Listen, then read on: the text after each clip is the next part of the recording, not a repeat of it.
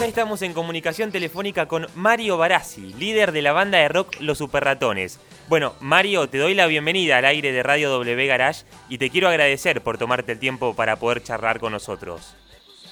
Bueno, ¿qué tal? ¿Cómo, cómo te va? Muchas gracias, gracias por invitarme. Eh, es un placer. Mario, te quiero comentar que esta nota surge de un día que pusimos una canción de la banda y la gente empezó a tener muchísimos recuerdos sobre tu grupo y muchos comentarios fueron de que los escucharon en la costa, en Mar del Plata. ¿Cómo fueron los inicios de la banda? Tengo entendido que nacieron por esos lados. Sí, totalmente. Bueno, los recuerdos vienen de la mano de los años, ¿no? Hmm. Nosotros eh, surgimos, eh, surgimos como banda eh, adolescente, ¿no? En, en mitad de la década del 80, más precisamente en el año 1985 en Mar del Plata, y recorrimos un, largo camino eh, que se puede llamar, entre comillas, en el under marplatense de zonas de influencia, ah, incluso también con incursiones en, a, Buenos Aires eh, eh, esporádicas, pero, pero que se fueron acrecentando conforme fueron pasando los años, hasta llegar al primer disco en el 1990. y obviamente tratar de resumir esos cinco años eh, es muy difícil, ¿no? Porque tienen que ver con, con experiencias de, cualquier banda que tiene las dificultades propias de, los inicios, ¿no? De, al principio no tener los instrumentos, de, hacer como una especie de cooperativa eh, dentro del mismo grupo, de decir, bueno, vamos a destinar durante todo este mes, todos los shows van a ir para mm. comprar, no sé, las cuerdas de las guitarras o los amplificadores y demás. y en todo ese momento también eh, tener e, el ímpetu de, tener las cuatro cabezas pensando en, un futuro que en ese momento ciertamente no teníamos, pero tener el optimismo y, las ganas y el esfuerzo eh, para, que, para que se pudieran cristalizar en canciones que, bueno, uno fue aprendiendo y, después eh, llegaron a conformar el primer disco, ¿no? el Rock de la Playa, que también tuvimos la suerte de, que ese disco haya sido un disco muy, muy popular y que nos haya dado el primer puntapié para, para, para hacer una carrera discográfica ya a nivel nacional. Bueno, sus comienzos y como decías vos recién ahí el salto a la masividad con el primer disco, le trajo a la gente cierta frescura en su música, una música divertida, una música alegre, eh, muy relacionada al verano. Algunos temas, por ejemplo, son de los Beach Boys. Tengo entendido que ustedes tienen cierta admiración por esa banda, ¿no? Sí, nosotros eh, cuando, cuando iniciamos, en realidad nuestro camino, nuestro, nuestras grandes influencias tenían que ver con los Beatles y con todo lo que escuchaban los mismos Beatles, ¿no? Con Little Richard, Chuck Berry, Elvis Presley. y como como buenos, eh, bueno, nosotros éramos más cantantes que instrumentistas, entonces eh, eh, nos manejábamos como, nos era más natural y más fácil empezar a cantar en armonía.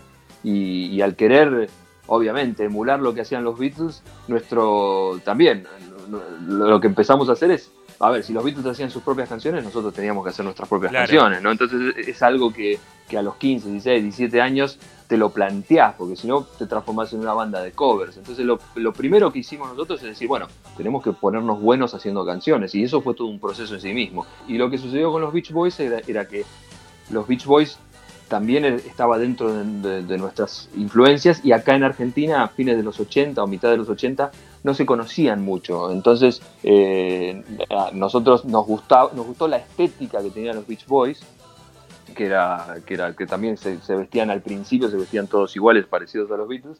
Y esta cosa, obviamente, que nosotros veníamos de Mar del Plata, entonces podíamos emparentar esta cosa del rock playero eh, similar a lo que pasaba con, los Beach Boys. Una forma también de diferenciarnos de lo que había en ese momento, lo, que estaba en auge dentro de lo que era el rock en Mar del Plata y en el país, y poder tener algo de identidad eh, completamente distinta de lo que se consumía y que nosotros teníamos a mano también porque veníamos de una ciudad como Mar del Plata. Claro, a eso quería ir mi pregunta, porque si bien los Beach Boys, en primer lugar en Estados Unidos y después en muchas partes del mundo, ya eran recontra conocidas, acá la Argentina todavía no, no había llegado y con un rock nacional que había explotado en los años 80, que a comienzos de los 90 también estaba muy fuerte. Eh, lo de ustedes fue algo nuevo. ¿Creen que faltaba en la escena musical argentina un grupo como los Super Ratones?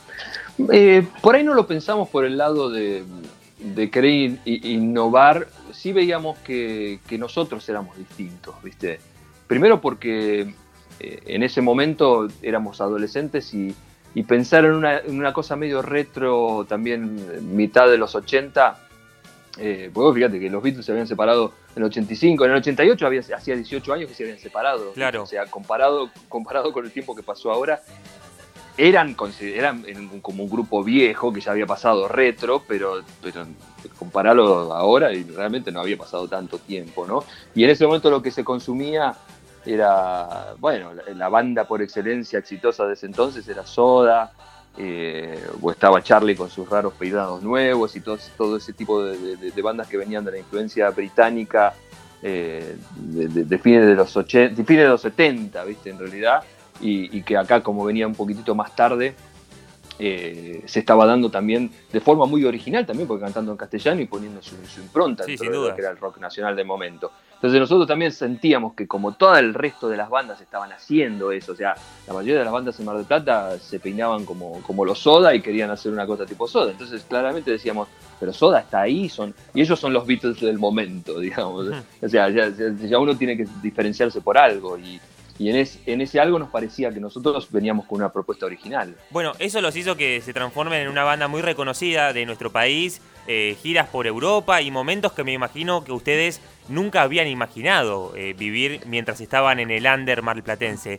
Y uno de ellos tengo entendido, Mario, que fue estar eh, en el escenario con Ringo Starr, ¿puede ser? Y fue enorme, porque lo de Ringo fue en el año 2000, 2012, creo que fue. O sea, ya no hace tanto, si bien ya pasó mucho tiempo también, pero, pero sí, obviamente, imagínate que, Ringo, así como Little Richard o como cualquiera de, las bandas estas que te estoy eh, enumerando como, como nuestros héroes iniciales o influencias, de, repente estar en un mismo escenario y estar compartiendo, hasta charlando con muchas de estas, de estas personas, es, es un sueño hecho realidad, es increíble hay todo un protocolo también cuando, cuando vas a conocer a cualquiera de estas personas. Y, obviamente nosotros quisimos, obviamente vamos a respetar a rajatabla, porque una cosa es lo que uno, lo que uno, lo que significa Ringo Starr, el nombre y toda la historia, y otra cosa es conocer a la persona y saber lo, que le ha sucedido, ¿no? Entonces, eh, cuando eso se dio naturalmente, cuando fuimos al escenario a probar sonido y, Ringo se quedó la prueba y después él mismo se acercó a, felicitarnos por lo que había visto y escuchado, bueno, ahí sí, realmente se se te llena la cabeza de, preguntas de, distintas épocas y a, lo único que, que, atinamos en ese momento también cuando volvimos al camarín es abrazarnos y decir, Mira lo que sucedió. Estamos en comunicación telefónica con Mario Barassi, líder de la banda de rock Los Superratones. Mario, son muchísimos años de, carrera que tiene la banda, muchísimos lugares recorridos, muchísimas giras, pero sin dudas que hasta el día de hoy siguen vigentes, siguen lanzando discos, siguen lanzando materiales, y uno de ellos fue Carreras de Aviones. Tengo entendido que fue eh, el último disco, que fue muy bien recibido, y me gustaría saber cómo fue esa experiencia de, lanzar un disco en la actualidad, teniendo todo lo complicado que estamos con el tema de la pandemia. Y fue, también fue imprevisible, ¿viste? Son esas cosas que uno propone y después las circunstancias disponen, o Dios dispone, lo, lo, que sea, el universo. Uno, uno, hace siempre lo mejor y después se, dio lo que hemos vivido entre todos. Eh, en nuestro caso particular, eh, había pasado, habían pasado 10 años entre, entre la salida del disco anterior y este, y, obviamente teníamos ya mucho material, entre medio también eh, sufrimos la, la, pérdida de nuestro querido Person, más que, más que amigo, un hermano, ¿no? Con el que surgimos. Todas estas experiencias que te digo desde el principio, estuvimos codo a codo con Person. Él era uno de los cuatro que, eh, que con, el que, claro, arrancamos todo esto en Mar del Plata, ¿no? Entonces fue realmente un momento muy, muy duro para nosotros donde nos planteamos un montón de cosas. Lo que sí no nos planteamos es dejar de tocar. Ah, eso te iba a preguntar. en ningún momento se, se, barajó esa, esa, situación. No, no, no, no. Hasta incluso hablándolo con él. Él, la verdad, que sufrió de, la enfermedad en los últimos tiempos. Él sabía su desenlace, aunque nadie. Nadie. Lo quería eh, aceptar. Claro, todos quizás sabemos cómo pueden terminar ese tipo de enfermedades, pero debe ser difícil hacer el luto. Tal cual, no, no, y además eh, en el momento cuando está sucediendo es como que siempre tenés la esperanza de que no, vaya a suceder, ¿viste? Eh, así que, pero él mismo, él mismo nos decía que eso, ¿no? Que los super rotones habíamos pasado por tantas cosas que, que, esta era una más y que, y que la banda iba a seguir en la medida que, siga interpretando las canciones y que siga haciendo discos, porque eh, indefectiblemente es así, ¿no? Si no, simplemente te transformas en una especie de museo donde sí, las, canciones, los discos van a existir, vas a estar, querés escucharlos en Spotify, pero ya no hay más nada de la banda. ¿no? Entonces, perdón, quizás es el mejor recuerdo para él, seguir eh, tocando las canciones que alguna vez él creó y que participó. Quizás es el mejor homenaje también.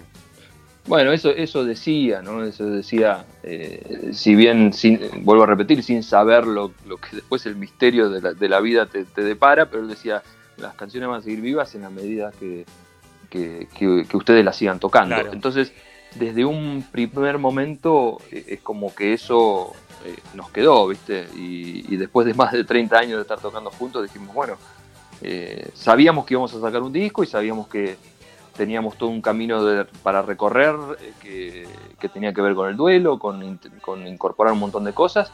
Y así fue, ¿no? Sacamos un disco,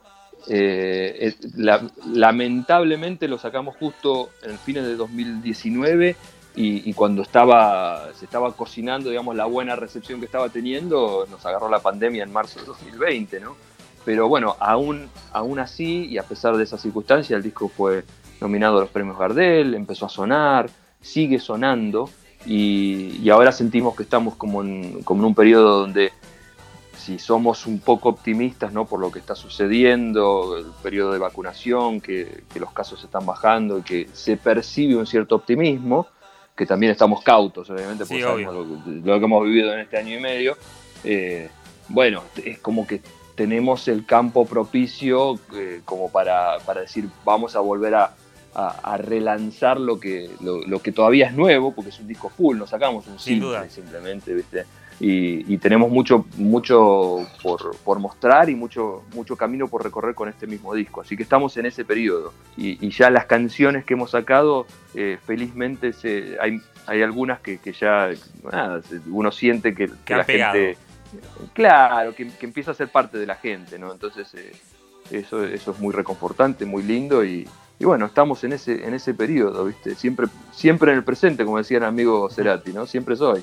Bueno, Mario, no te quiero robar más tiempo, la verdad fue un placer conocer sobre el pasado y sobre la actualidad también de la banda, así que, bueno, te agradezco muchísimo y no sé si, si querés agregar más algo en lo que se viene. Eh, ¿Hay alguna fecha pactada, algún show que se viene?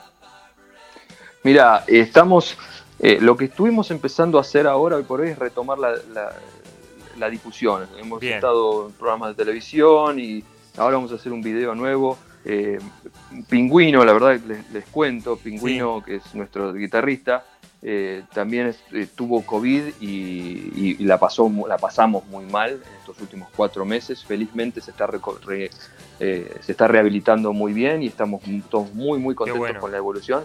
Pero, pero queremos, queremos esperar a estar todos al 100% para volver a tocar. Por eso no hemos, no hemos anunciado un show en, lo inmediato. Sí, en la, sí retomando la difusión y sí retomando, seguramente vamos a hacer un video muy pronto.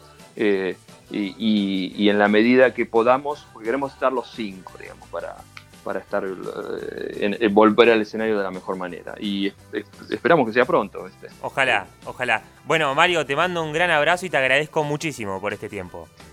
Gracias, Valentino. Gracias a la radio, gracias a todos los que nos están escuchando y es un placer, ¿eh? Gracias por invitarme y por, llamarme. Un gran saludo. Gracias, otro más. Chao, chao. Conversábamos al aire de W Garage con Mario Barassi, líder de la banda de rock Los Superratones. Una banda que en los años 90 supo explotar un nicho que en la Argentina todavía no existía. El rock eh, de playa, el rock alegre, el rock de verano, un rock que seguramente ha sonado en sus vacaciones y que en este caso suena al aire de W Garage.